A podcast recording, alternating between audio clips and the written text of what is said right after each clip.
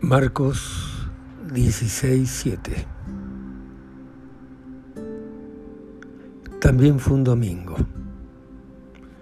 La historia se repite una y otra vez.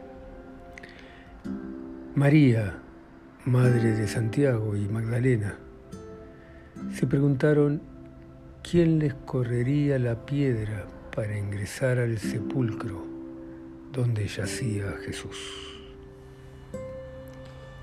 Acá en Buenos Aires, dos mil años después, pensé, ¿quién bajaría a abrir la puerta? María, madre de Santiago y Magdalena, llegaron y el sepulcro estaba abierto.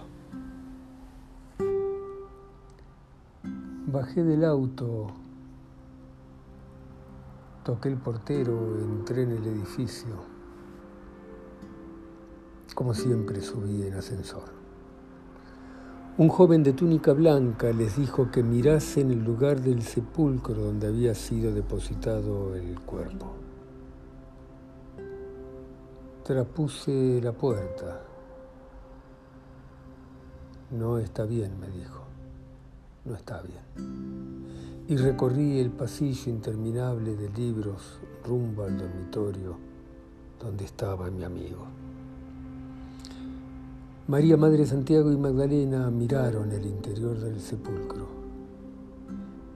pero el que habían amado ya no estaba allí. El que buscan no está acá, dijo el joven de túnica blanca.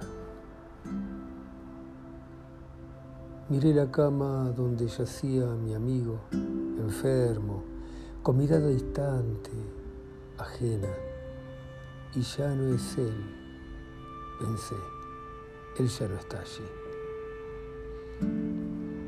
Pasan los siglos, así como repetimos la traición, la tortura y la crucifixión una y otra vez, repetimos la desaparición de Jesús, el que había sido del sepulcro. Y lo repetimos en el abandono que trae la vejez y la enfermedad y que se ha enseñado con la persona que fuimos, padre, madre, hermano, amigo. Y entonces repetimos con dolor, el que hemos amado ya no está, ya se ha ido. Y los que quedamos levantamos dentro de nosotros una religión por aquellos que ya no son y que no volverán a ser lo que hemos amado.